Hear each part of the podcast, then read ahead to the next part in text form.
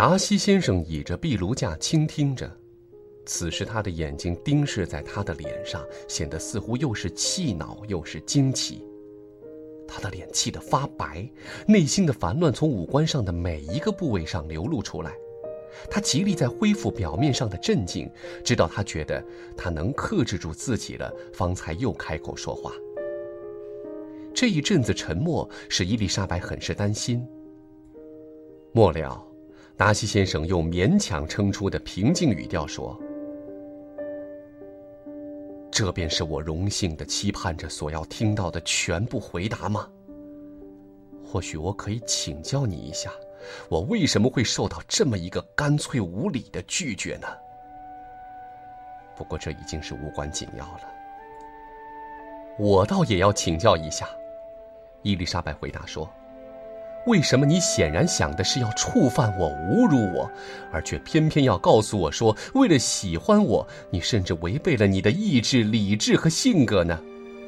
如果说我不礼貌，难道这一条还不可以作为我没有礼貌的理由吗？”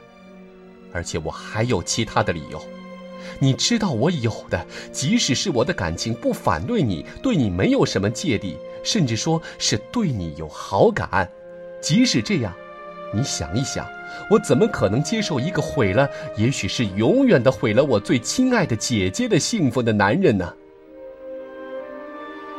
在伊丽莎白讲述着的时候，达西先生的脸色变了，不过这一感情上的变化持续的很短。他听着，他继续讲下去，没有插话。我拥有世界上一切理由来认为你这个人不好，不管你出于何种动机，也不能抹杀掉你在这件事情上所干的无情无义的行径。你不敢，也不能抵赖你是这件事情上的主谋，纵使造成他们分离的不只是你一个人。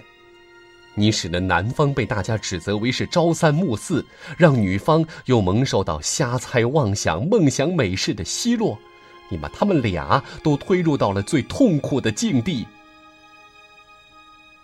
他停了下来，看见他用一副毫不在乎、毫无懊悔的神情在听，便不由得气上心头。他的脸上甚至露出了不相信的笑容。